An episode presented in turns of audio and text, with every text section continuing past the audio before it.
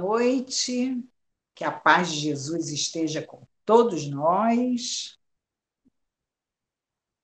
Vai, boa noite, ou bom dia, ou boa tarde, dependendo de quando você ouve ou vê essa evangelho terapia. Virou quase um bordão já, né, Márcia?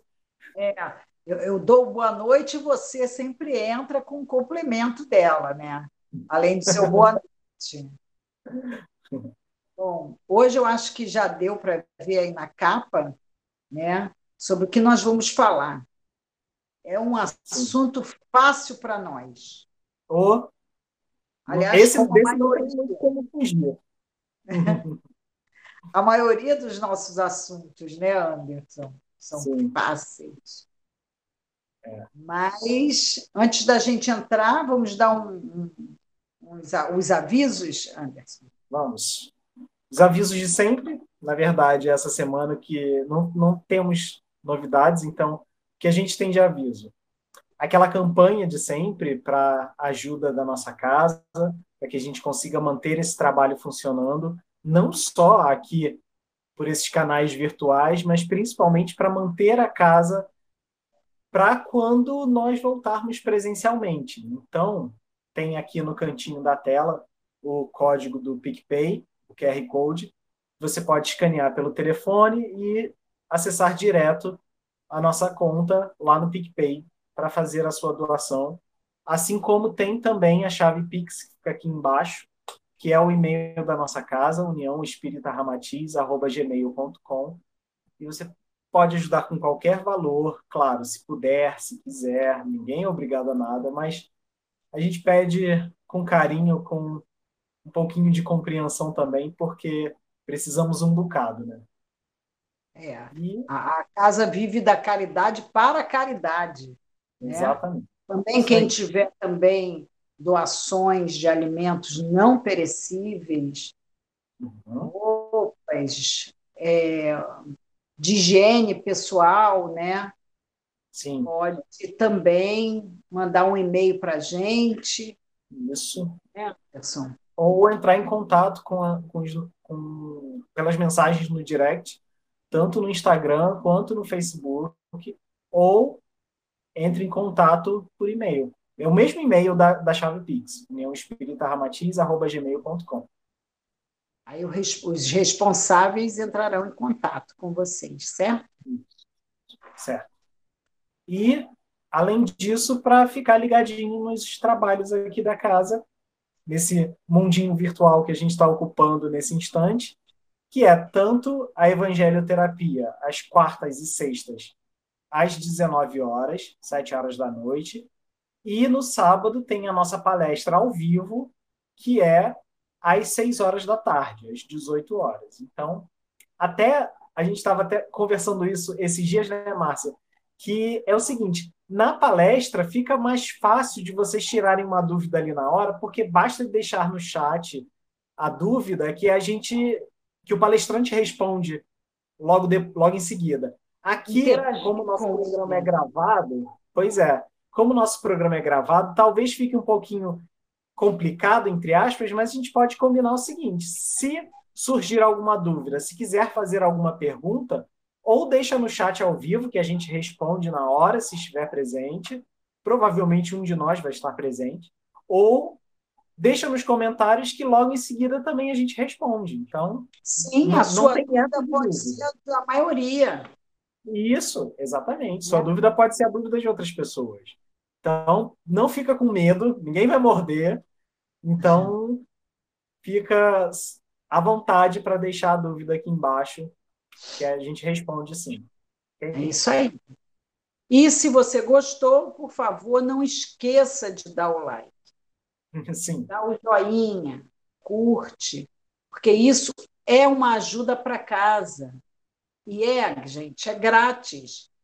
Dá o seu joinha, não custa nada. Uhum.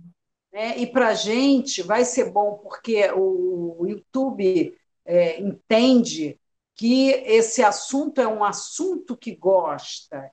E aí Sim. a divulgação, a divulgação não só da casa, mas como da doutrina. É, Com compartilha. Certeza. Você gostou? Compartilha. Não como o Anderson falou da outra vez, não compartilhar em um tom, olha, você precisa ouvir isto. Não é assim. Mas se sabe que a pessoa vai gostar, por favor, compartilha, nos ajude e curte, por favor. Sim, pois é. E hoje a gente tem que ficar de, de olho na hora, Márcia, para não perder o, o tempo também. Porque o assunto é daqueles que faz a gente render umas duas, três horas de conversa, né? É verdade. Então vamos lá? vamos. Qual é o tema? Parentesco corporal, parentesco espiritual e parentesco corporal. Pois é. Fácil, né? Mas antes disso, antes da gente entrar no assunto, eu posso ler uma história? Sim, claro. A gente nem tinha combinado isso, mas aí resolvi colocar ela na frente. Não? É porque eu e o Anderson, a gente não combina não. o que, que a gente vai falar. Né? A gente vai fazendo. Na hora, até mesmo, a gente muda algumas coisas, né? Vamos lá. Assembleia na Carpintaria. Ah, eu é, gosto dessa. É, é, um texto que a gente não sabe, é, o autor é desconhecido. Sim. Mas eu gosto muito dele. Nós gostamos, né, Anderson? Uhum. Contam que na carpintaria houve uma vez uma estranha assembleia. Foi uma reunião de ferramentas para acertar as suas diferenças. Eu acredito, Anderson, que foi igual a reunião de condomínio. Deve ter sido. É. Bem por aí. É. O martelo exerceu a presidência, mas os participantes lhe notificaram que teria que renunciar. O motivo fazia muito barulho e, além do mais, passava todo o tempo golpeando. O martelo aceitou sua culpa, mas pediu que também fosse expulso o parafuso, dizendo que ele dava muitas voltas para conseguir algo. Diante do ataque, o parafuso concordou, mas, por sua vez, pediu a expulsão da lixa, dizendo que ela era muito áspera no tratamento com os demais, entrando sempre em atrito. A lixa acatou, mas com uma condição: de que se expulsasse o metro, que sempre media os outros segundo a sua medida, como se fora o único perfeito. É engraçado que nesse texto, veja bem, pegam algumas coisas que podia ser considerada uma, um adjetivo, uma coisa Sim. boa, Uhum. Né? E que eles colocam aquilo como uma coisa ruim. Uhum. Né? Porque, ora, a lixa tem que lixar, ela tem que ser áspera, senão ela perde a função. Né? Bom, nesse momento entrou o carpinteiro, juntou o material e iniciou o seu trabalho. Utilizou o martelo, a lixa, o metro e o parafuso. Finalmente, a rústica madeira se converteu num fino móvel. Quando a carpintaria ficou novamente só, a Assembleia reativou a discussão. Foi então que o serrote tomou a palavra e disse: Senhores, ficou demonstrado que temos defeitos, mas o carpinteiro trabalha com as nossas qualidades com os nossos pontos valiosos. Assim, não pensemos em nossos pontos fracos e concentremo-nos em nossos pontos fortes. A Assembleia entendeu que o martelo era forte, o parafuso unia e dava força. A lixa era especial para, limar e afinar as asperezas. E o metro era preciso e exato. Sentiram-se então como uma equipe capaz de produzir móveis de qualidade. Sentiram a alegria pela oportunidade de trabalhar juntos. A moral da história a gente vai ver no decorrer é. do trabalho. E tem tudo a ver com isso. É. é? Então, é bem por aí. Pode colocar a máxima de hoje, Rodrigo, por favor. Solta o slide, vídeo aí.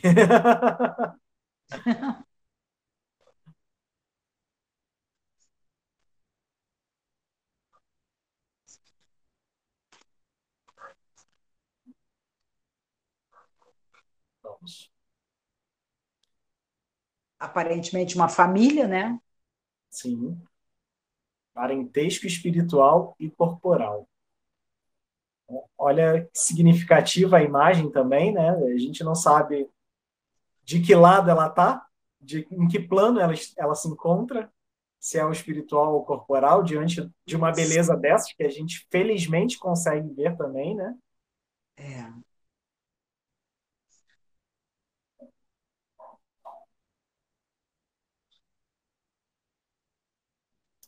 e estendendo sua mão sobre seus discípulos, disse: Eis a minha mãe e os meus irmãos. Pois todo aquele que fizer a vontade do meu Pai que está nos céus, esse é meu irmão, irmã e mãe.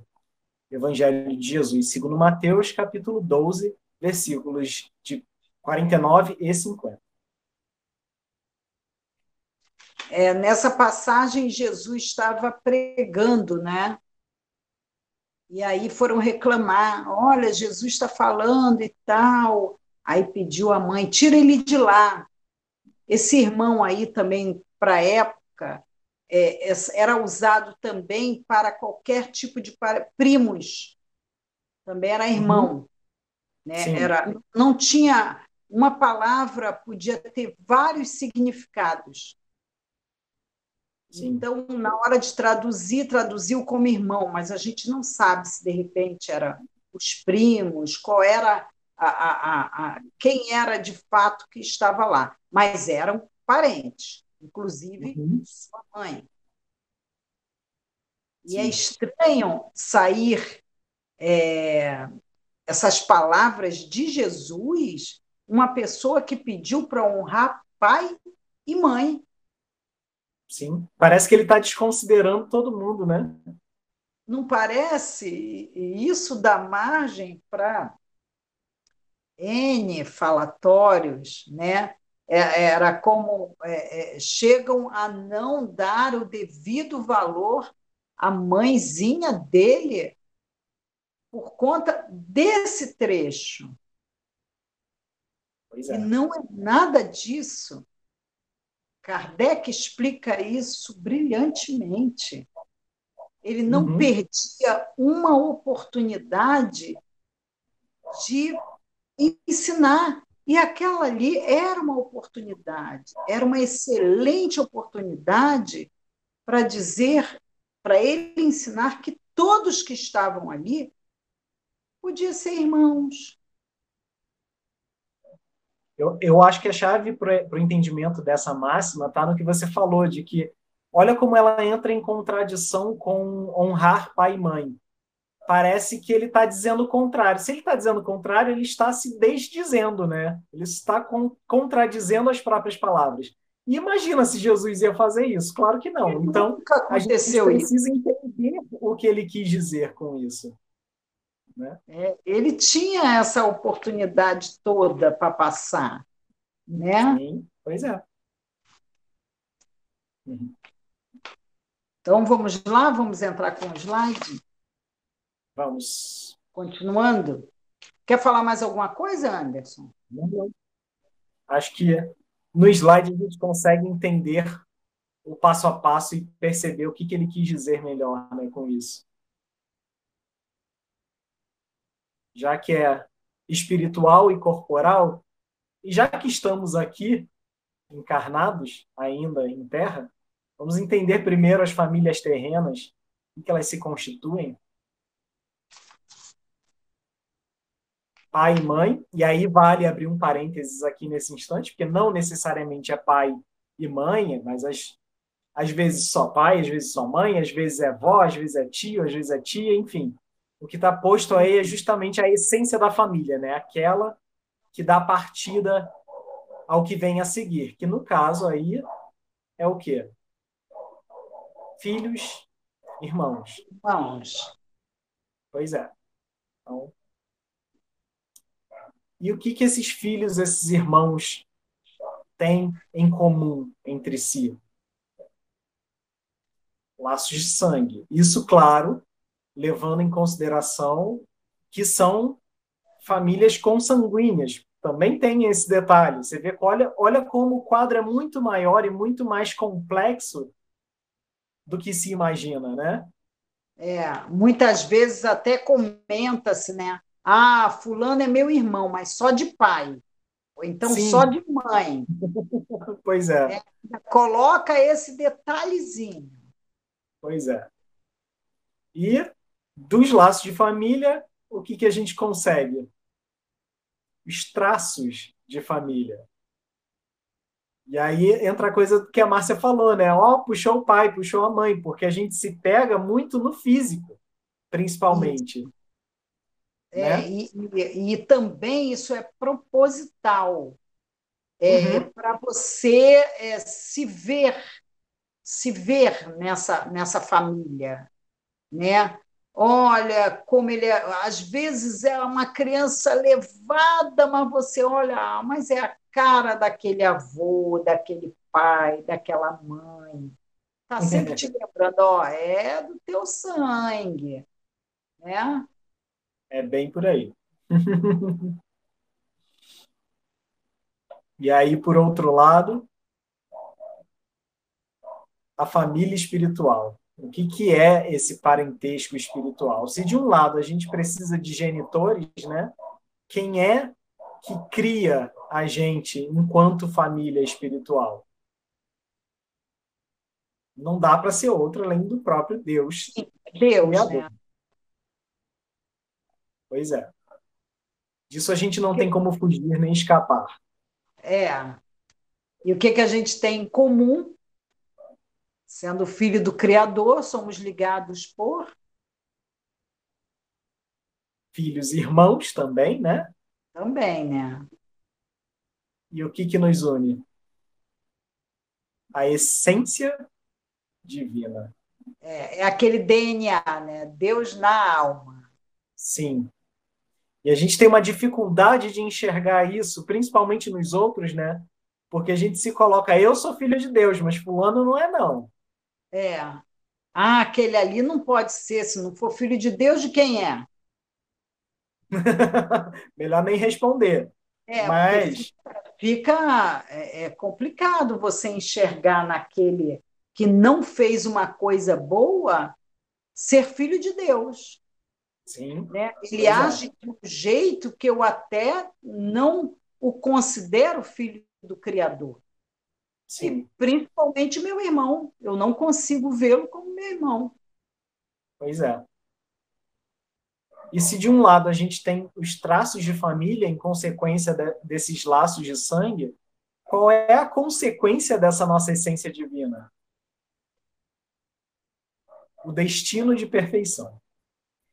Então, olha que coisa significativa. E aí vem mais ou menos uma coisa que deixa a gente, entre aspas, em choque, que é o seguinte: vamos considerar, só por um instante, aquela lenda, é, aquele mito, lenda não, aquele mito como foi posto lá no livro da Gênesis, na Bíblia mesmo, considerando os anjos como uma criação à parte. Eu estou falando só como mito porque dentro do Espiritismo, a gente entende e estuda que, na verdade, são degraus de evolução. Né? Então, os anjos, na verdade, nada mais são do que os homens num outro reino, que seria o reino angélico, já com muito mais desenvolvimento, já não tendo necessidade desse corpo de carne como a gente tem agora. Mas vamos considerar, dentro daquela mitologia da Gênesis, a parte dos anjos, principalmente dos anjos caídos. que se coloca Lúcifer como o anjo que caiu. E aí, olha o que a gente tem. Se ele foi criado por Deus, ele também é filho de Deus. Então você vê como a gente coloca, ah, porque fulano não é filho de Deus, não, aquilo ali é filho do demônio. Olha só, se é filho do demônio e o demônio foi criado por Deus, também é filho de Deus. Então já começa por aí, a gente já quebra a argumentação. Mas tem esse pequeno detalhe, e aí a gente traz de volta esse destino de perfeição. Mesmo aquela criatura que na Bíblia foi descrita como o que traz todo o mal ao mundo, que corrompeu os homens, mesmo esse tem como destino a perfeição. Perfeição. Um dia terá a perfeição. Vai Até chegar. É, é, o, a figura do diabo não existe. Pois é. É uma lenda, é, é, é, algo que foi criado para uma, uma, uma dominar a consciência coletiva. Sim. Mas mesmo. É uma personificação, né? uma alegoria. Isso. Mesmo a, que é o pior das pessoas, ele amanhã será um ser perfeito. Ele tem esse direito. Sim. Tem o dever de caminhar, mas tem todo o direito de conseguir chegar lá. E será ajudado, não tenha dúvida. Não, dúvida nenhuma. Pois é. A gente sempre entende e, e busca ver o que há de ruim nas pessoas. E aí é muito o que a Márcia colocou na Assembleia das Ferramentas do Carpinteiro, né? Porque a gente fica se acusando os defeitos. A gente não chega a uma conclusão a respeito das virtudes. E muitas vezes, aquele defeito bem forte que a gente tem é de onde a gente tira o melhor que a gente pode. E fica até esquisito falar isso, né? Mas se uma pessoa ela tem um temperamento muito explosivo, por exemplo, quer dizer que ela tem uma capacidade de, de amar muito forte que ela não conseguiu trabalhar ainda. Porque significa que toda essa emoção que ela tem transborda. E se transborda de um jeito explosivo, significa que se ela trabalhar melhor, ela vai conseguir transbordar de um jeito amoroso. Né? É. É, é, amar na mesma intensidade da sua explosão. Sim, pois é. Vi, vi de Pedro. Uhum. Pedro que tentou arrancar a orelha do soldado que prendeu Jesus. É. Então, ó, nada diferente da gente. Normal. Né? Se a gente pegar Tomé também, né, que não queria acreditar, o pessoal contava, não, Jesus voltou, e ele, não, só vou acreditar se eu colocar o dedo lá na ferida dele. E aí, o que, que aconteceu? Jesus voltou e falou: então, quer encostar aqui? E aí ele é. entendeu. Mas isso não significava que ele era uma criatura ruim por ser incrédulo. Não. Na verdade, ele queria algo, ele queria acreditar em algo palpável. Mas ele tinha uma capacidade de acreditar muito grande, só que desviada para a matéria, não, não ligada Sim. ao espírito. Né? Sim. Sim. Então, Perfeito. É Agora, muito, muito de vocês vão falar assim: ah, mas esse negócio de, de família está em decadência, a família está em desuso, desuso, ela ela está fora de moda. Não. Tá não. Ah, não tá não. De jeito nenhum, de jeito nenhum. Talvez família... ela esteja se adaptando às novas realidades, né? É, ela está passando por uma crise, é uhum. diferente, uhum. né? De várias transformações. E é, ela não está em decadência, ela está em crise ou doente. Mas também não cabe a nós dizer que o problema da família do outro é que a, a família do outro está doente. Não, vamos olhar para a nossa, porque a gente não tem como não curar é os outros. É, porque a, a, toda pessoa pensa em formar uma família. É, uhum. Por mais que o mundo esteja nessa corrida avassaladora, a pessoa pensa em formar uma família. Ela quer uma produção independente, né? ela quer o seu lar, ela quer os seus filhos, quer dizer, ela quer formar uma família. Uma família. É, é... Haroldo, um dia desse mesmo eu ouvi o Haroldo falando sobre um casal, são duas mulheres, que ele falou que é amigas, elas são amigas dele, têm filhos e é uma família maravilhosa como outra qualquer. Uhum.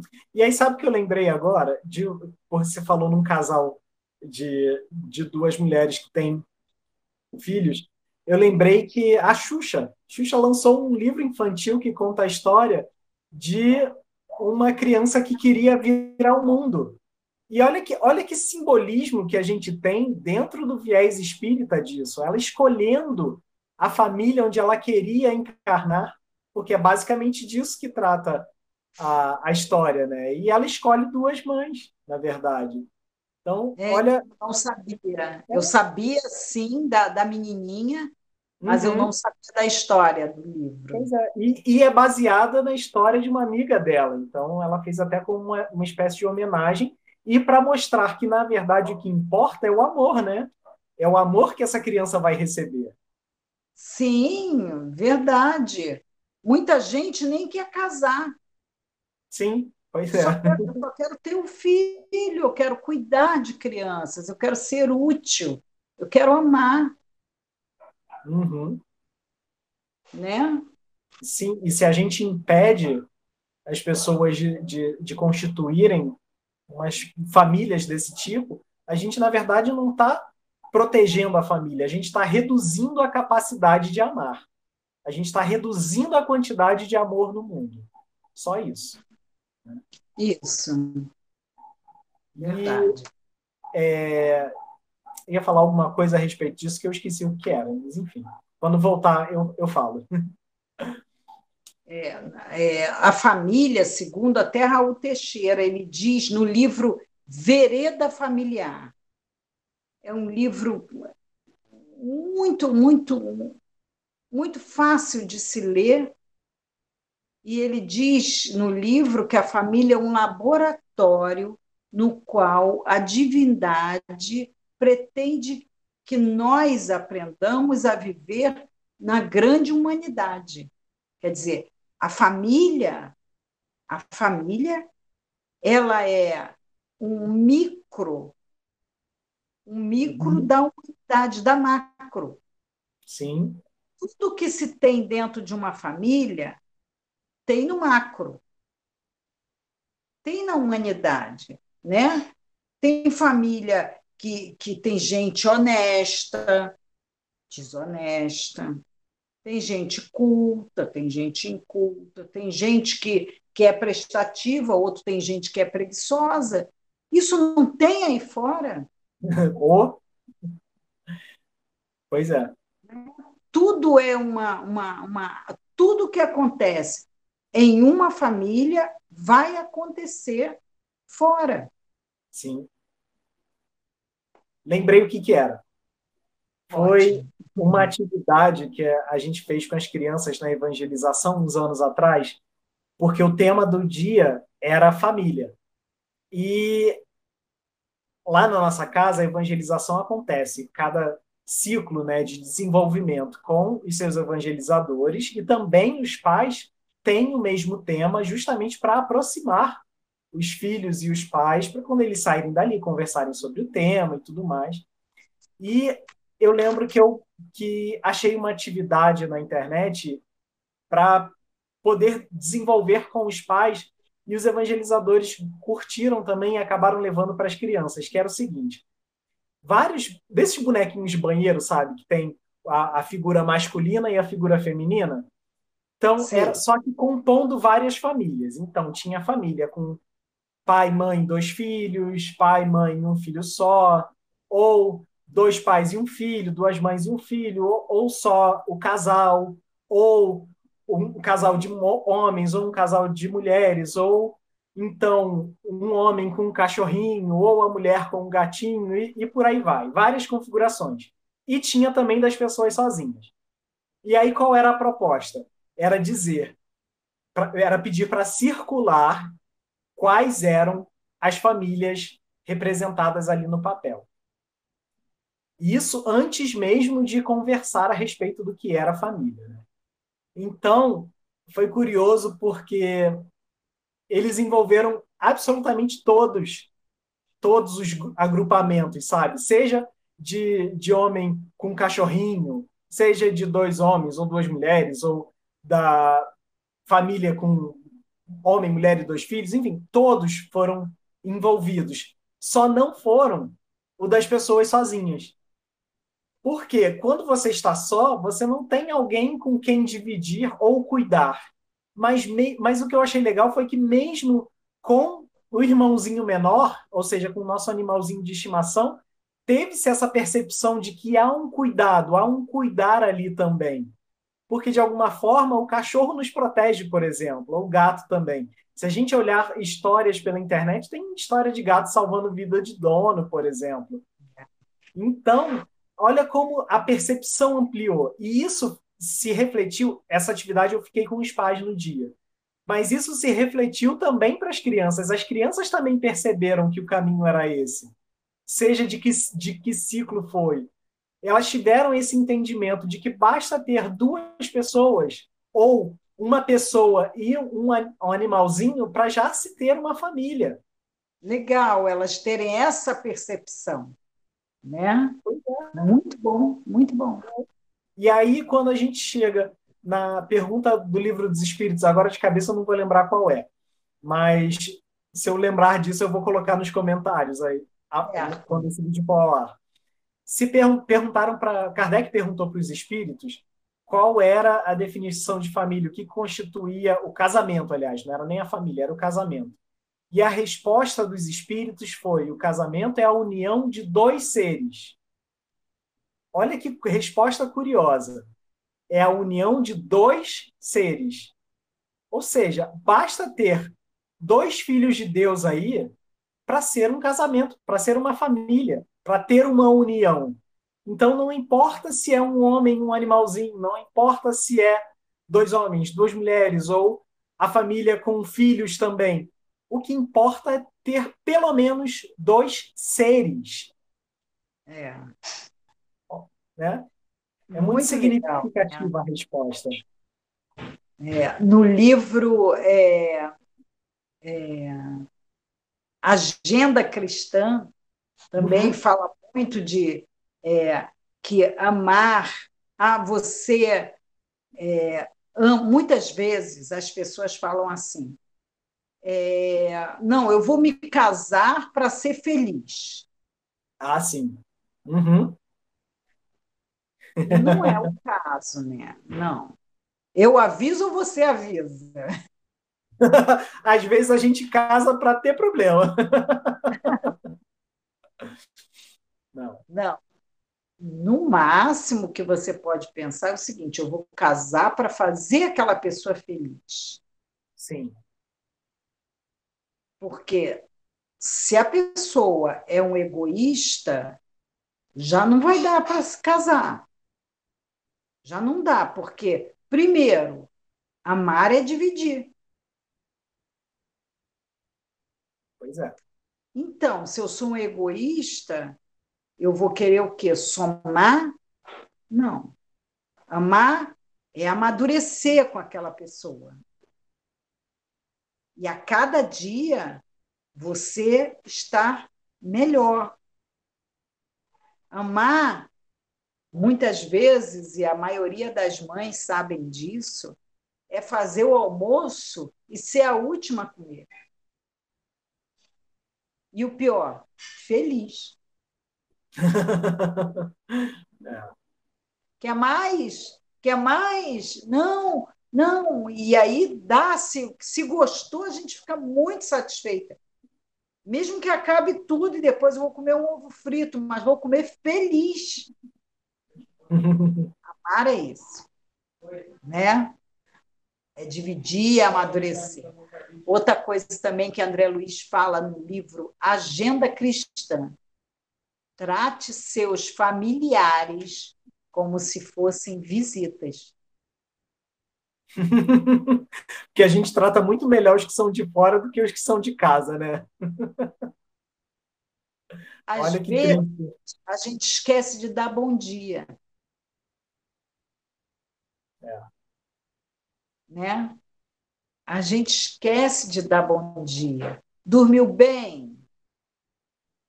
Te perguntar se dormiu bem. Quer um cafezinho? Vou fazer um cafezinho. Né? Quero. Ah, eu também. Ela estava super certa. É super carinhoso você oferecer um cafezinho. A qualquer hora. É verdade. E tem é. uma questão também importante nisso, que é o seguinte, isso que você falou, que é, a, a única pessoa responsável por me fazer feliz sou eu mesmo. Eu não posso botar isso na conta de mais ninguém. Eu tenho que ser feliz pelo que eu já tenho, e se isso não for o bastante, eu tenho que ir atrás do que me faz feliz. E claro, aí a gente tem que levar em conta também que o que faz a gente feliz não é nada material, porque o que é material se perde, a gente pode deixar aqui. Então a gente tem que também entender o que é que nos faz feliz, né? É. E outra coisa, honrar, que a gente tinha falado lá no início do, do vídeo, né? Honrar pai e mãe, em todas as religiões se fala isso. Sim, pois é. Em todas, até Buda uhum. fala isso, né? Que não há possível, não é possível retribuir aos nossos pais ao favor que ele nos fez porque alguns filhos rebeldes, eu vou dizer até eu também, na minha fase lá de rebeldia, eu falei, eu não pedi para nascer. Não, eu não pedi, não, eu briguei. Se duvidar, eu tentei furar a fila. Olha, se já está complicada a fila, a fila da vacina, te garanto que a fila da reencarnação é três vezes pior. Muito mais. Então, o seu pai e a sua mãe lhe fizeram um, um favor que, segundo Allan Kardec, que ele é muito, mas ele é muito severo nesse, nesse capítulo do, do Evangelho segundo o Espiritismo. Ele é muito severo. Ele diz que não tem, mas não é impagável a gratidão que os nossos pais fizeram. Sim. Não tem como retribuir, não tem como pagar. E detalhe, ele é tão severo que ele diz, sim, que é a única coisa que nós vamos sofrer a consequência. Que ele é explícito, eu não tenho aqui, mas se puder eu vou botar no comentário, gente. Me lembra, Anderson. Ele é muito severo. Ele Sim. não está de brincadeira quando ele fala isso. Então a gente tem que prestar atenção nisso. Quando os pais, os avós estão com Alzheimer, é a nossa prova de paciência e de tolerância com eles. Ali é a nossa prova. Até onde vai a nossa tolerância, a nossa paciência com eles. Né? Porque hoje em dia está se vivendo muito. E eu acho que assim, na minha opinião, já começa a apagar desde essa vida, já para entrar na outra. Não duvido.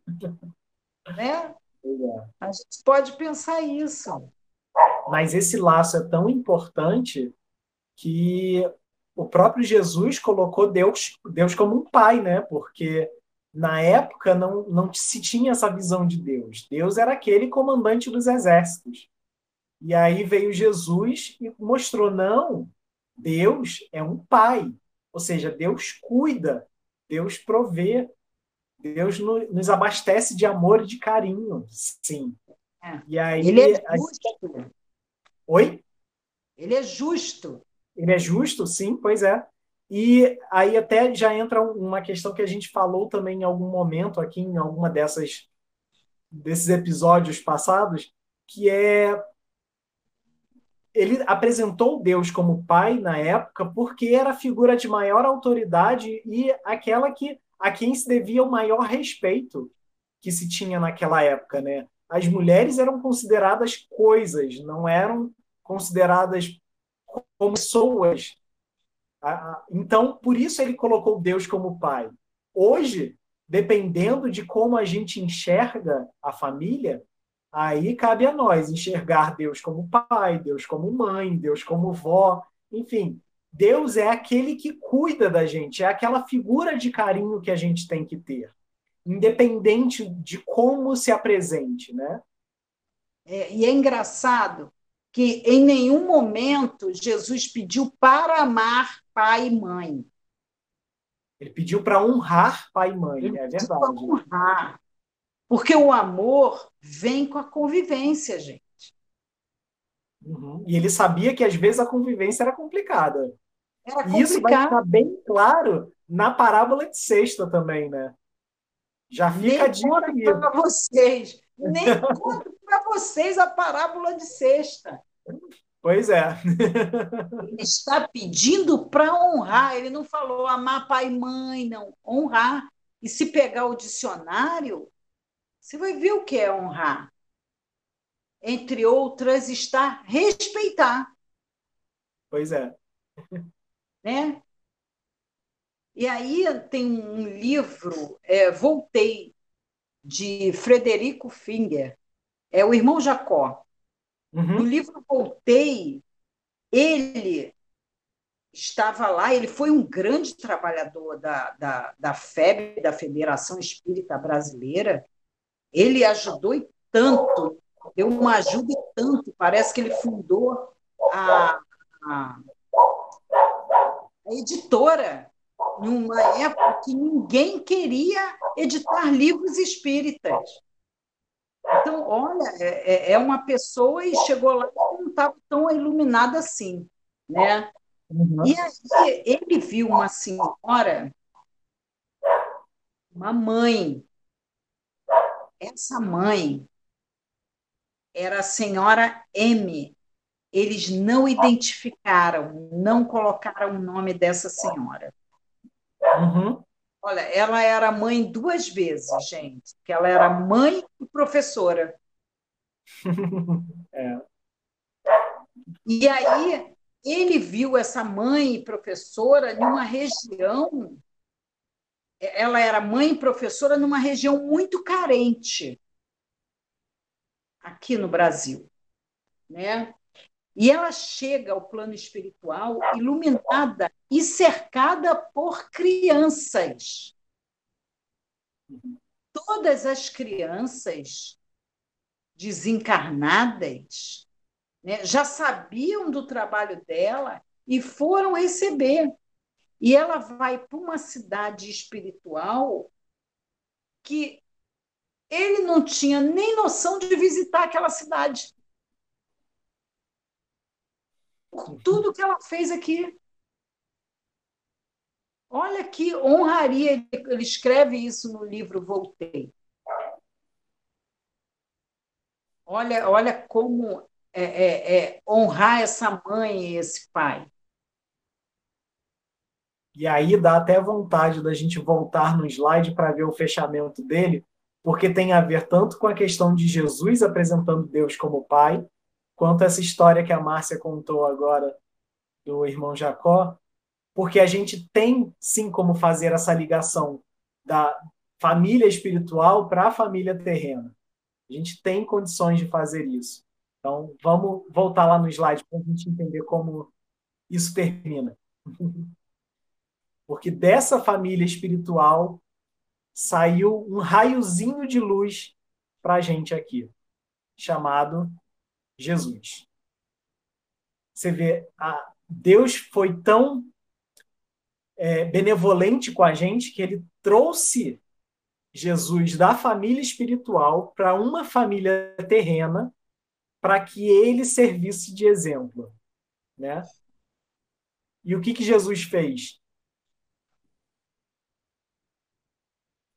Ele veio e ele se personificou como esse irmão mais velho que cuida, que vela por cada um de nós. E aí vale a pergunta para a gente: sendo ele o irmão mais velho, tendo ele essa vontade de cuidar de nós, qual é a pergunta que a gente tem que se fazer agora? O que, que liga esse irmão mais velho a esse destino de perfeição que nos aguarda?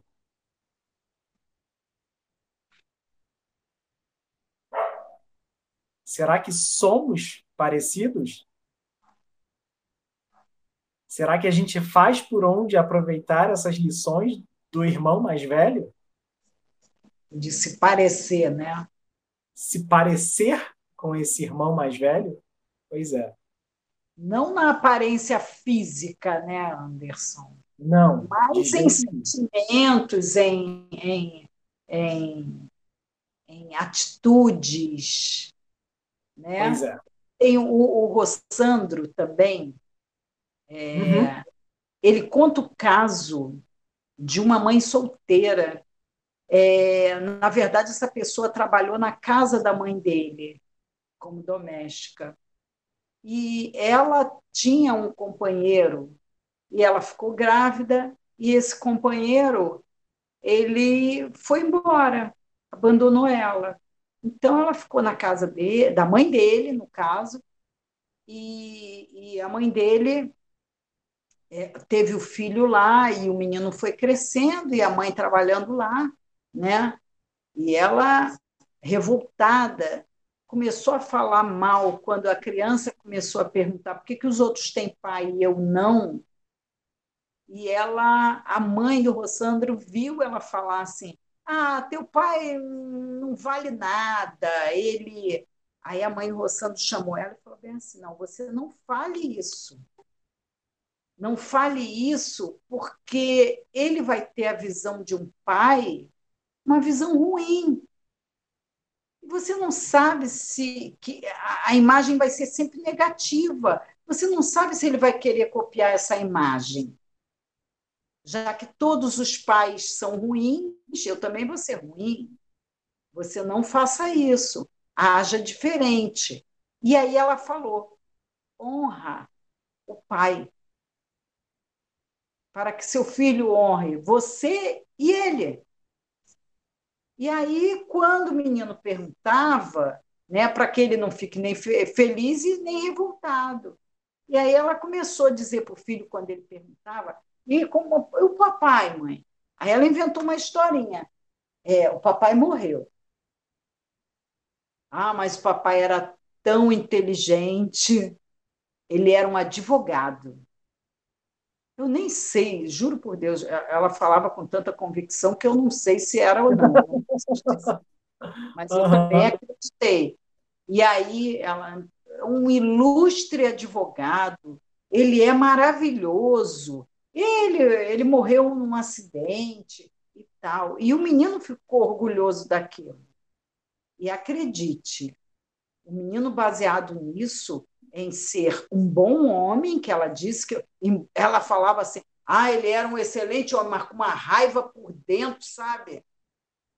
Xingando, por dentro xingando. Mas passava para o garoto isso. E aí o menino, quando cresceu, ele fez direito e passou na prova para juiz federal. E um bom homem. Quer dizer, a maneira que ele achou de honrar aquele pai e aquela mãe. Talvez seja até muito difícil para a gente seguir esse tipo de exemplo, porque nós temos nossas limitações, né? A gente tem muita dificuldade de de tentar criar ou, ou recriar uma história para poder é, trazer mais calma, mais alento a uma criança, mas a gente sempre pode lembrar que a gente tem um excelente exemplo de pai e de mãe. De pai e próprio Deus, que cuida de cada um de nós sem distinção nenhuma. E de mãe quer exemplo melhor do que Maria? É. Então, Não, a gente tem como honrar isso. Também o próprio José. Ele se anulou completa, completamente na história. Sim. Completamente. né? Ele cuidou, ainda bem, ele, ele protegeu Jesus. Ele é. faz parte dessa história junto com Maria. Ele foi né? responsável por ensinar Jesus também. Né? Pois é, né? Ele também, a educação de Jesus toda baseada naquilo que José ensinou, né? Que pois é. José é. fez e Maria, a ternura de Maria e o, a, a mão de José. Sim. Ainda falta muito para a gente acabar? Falta Dez minutinhos. Dez minutinhos? Ah. Tem uma história aí? Tenho, tenho, tenho. No então livro vai. Pontos, Humberto de Campos, o livro Pontos e Contos, é a mensagem de número 34. Ela fala de Emilinha. Emilinha era uma menina, filha de uma mãe muito pobre, mas a mãe dava para ela todo o recurso para ela estudar. A mãe trabalhava muito para que ela e as irmãs estudassem, né? fossem aquilo que ela não foi. E aí a Emilinha se torna psicóloga. Só que das irmãs, ela era mais materialista. Então ela foi, se formou em psicóloga e não escutava mais a mãe. Chamava a mãe de analfabeta, não valorizava o que a mãe fez, até se desligar da mãe. Aquela família para ela realmente era uma família que não, não tinha. Mas eis que Emilinha parte para o plano espiritual. E lá ela vê o que ela fez, né? E sofre. Essa mãe, quando também desencarna, vai correndo ajudá-la. E aí pediu para ser mãe dela novamente. Eu vou ensinar a Emilinha. E os espíritos superiores disseram: a senhora tem todo o merecimento para pedir, mas ela não. Como a senhora gosta muito dela, a senhora vai ficar perto dela. Porque um pedido de mãe arromba as portas do céu, né, Anderson? muito bom. Os espíritos falam: a senhora reencarnará uma, e será uma mulher muito rica. Já Emilinha, a sua filha ingrata de ontem, trabalhará como sua doméstica para que ela valorize a mãe que ela teve. Humberto de Campos, Pontos e Contos. Faz a gente pensar um bocado, né? É. É triste, né? que às vezes a gente faz isso realmente sem perceber, sem querer.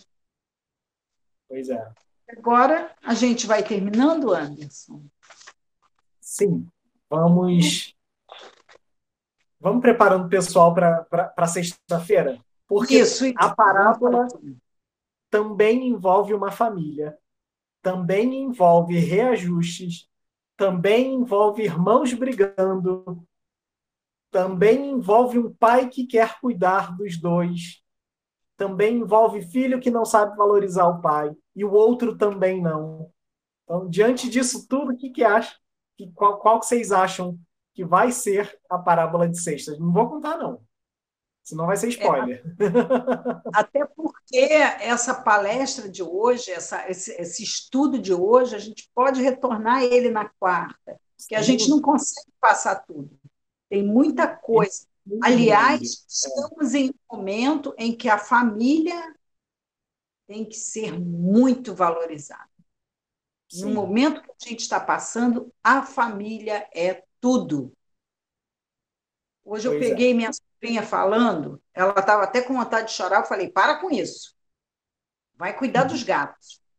Ela falava que queria ter mais irmãos. Ah, porque a casa tinha que estar cheia. Se a casa tivesse cheia, se eu tivesse irmão, seria muito mais animado. Olha. Mas aí, provavelmente, se a casa estivesse cheia, ela ia dizer: Nossa, eu queria não ter irmão nenhum, porque aí eu queria um pouquinho de paz. Então, olha como é, a gente é que coloca então, problema. Olha, então, é isso aí. A gente vai terminando com uma mensagem do espírito de Amaral Ornelas, do Chico Xavier, né, no livro Parnaso de Além A mensagem se chama Ave Maria. Então ele diz: Ave Maria, Senhora do amor, que ampara e redime. Ai do mundo se não fora a vossa missão sublime. Cheia de graça e bondade, é por nós que conhecemos a eterna revelação da vida em seus dons supremos.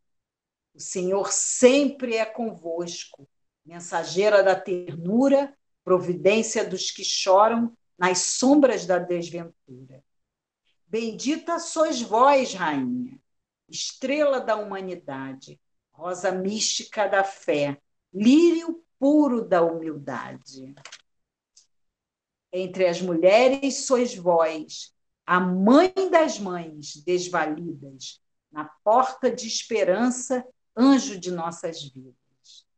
Bendito o fruto imortal da vossa missão de luz, desde a paz da manjedoura às dores da além-cruz. Assim seja para sempre, ó Divina Soberana, refúgio dos que padecem nas dores da luta humana. Ave Maria, Senhora, do amor que ampara e redime, ai do mundo se não fora a vossa missão sublime. Meus irmãos, fiquem com Deus e até sexta. Muita não paz. esquece de curtir, de comentar, de compartilhar e de estar aqui na sexta também para acompanhar essa parábola, esse desdobramento do ensinamento de hoje, certo? Até sexta. Fiquem com Deus e com Maria. tchau, tchau.